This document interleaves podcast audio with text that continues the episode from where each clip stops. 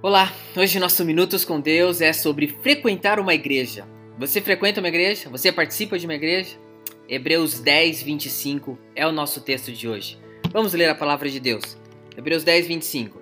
Não deixemos de reunir-nos como igreja, segundo o costume de alguns, mas procuremos encorajar-nos uns aos outros, ainda mais quando vocês veem que se aproxima o dia.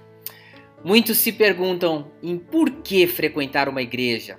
E há muitos cristãos que gostam de estudar a Bíblia, mas acham, acham desnecessário frequentar uma igreja.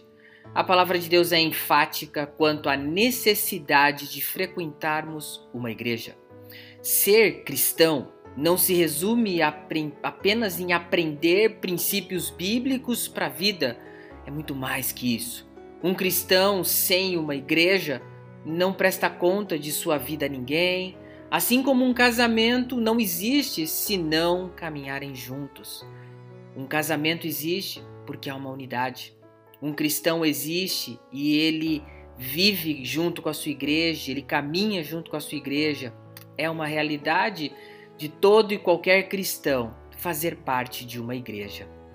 Para crescermos espiritualmente, a gente vai precisar desenvolver os nossos dons, nossas habilidades, abençoando outras pessoas e aprendendo com outras pessoas e ajudando-as também nos dons que essas pessoas têm. A convivência com outros cristãos, sem dúvida nenhuma, é um grande desafio, mas também um desafio que nos ensina a perdoar, a amar, a caminhar junto com as pessoas, a entender os erros das pessoas, e isso tudo se refletirá dentro do lar. Amor, perdão, ajudar uns aos outros. Infelizmente, ao buscar entender o verdadeiro motivo de muitas pessoas que não desejam frequentar a igreja, a resposta é bem triste. Entender essas pessoas acaba sendo muito difícil, pois um cristão ele deseja viver e respirar junto com a sua família que é igreja. A ordem bíblica é clara: não deixemos de reunir-nos como igreja, segundo o costume de alguns.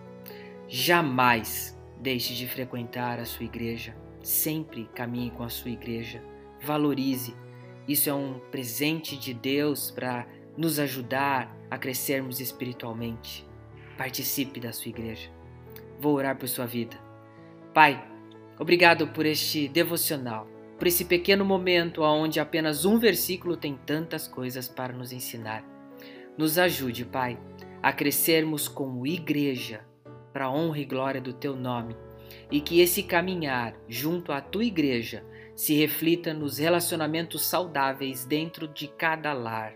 Obrigado, Pai, por Tua palavra e oramos em nome de Jesus. Amém. Deus te abençoe.